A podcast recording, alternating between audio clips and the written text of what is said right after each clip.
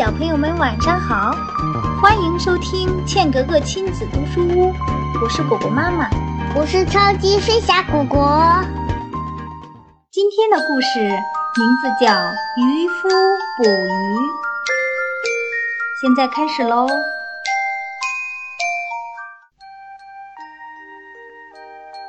有一个渔夫呀，他贪图省事，织的网只有一张桌子那么大。他出海一天也没有捕到一条鱼，垂头丧气地回到了家。邻居对他说：“你织的网太小了，哪里能捕到鱼？还是把网织的大一点，再出海捕鱼吧。”渔夫听了邻居的话，就认真地在家织网。几天下来，把网织的和邻居的网一样大。渔夫带着他的大网出海捕鱼，一天下来就捕到了很多鱼。他唱着歌，高高兴兴地回到了家。渔夫想：“嗯，看来捕鱼多少的关键是渔网的大小。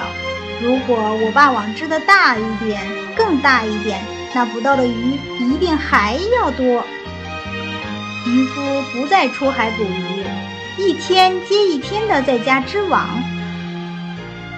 几天后，他把原本就很大的网又扩大了好几倍。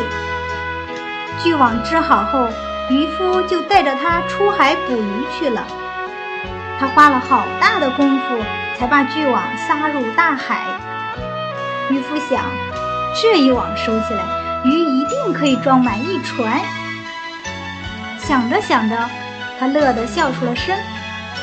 渔夫准备收网了，一拉网，觉得好沉好沉，拉了半天也拉不上来。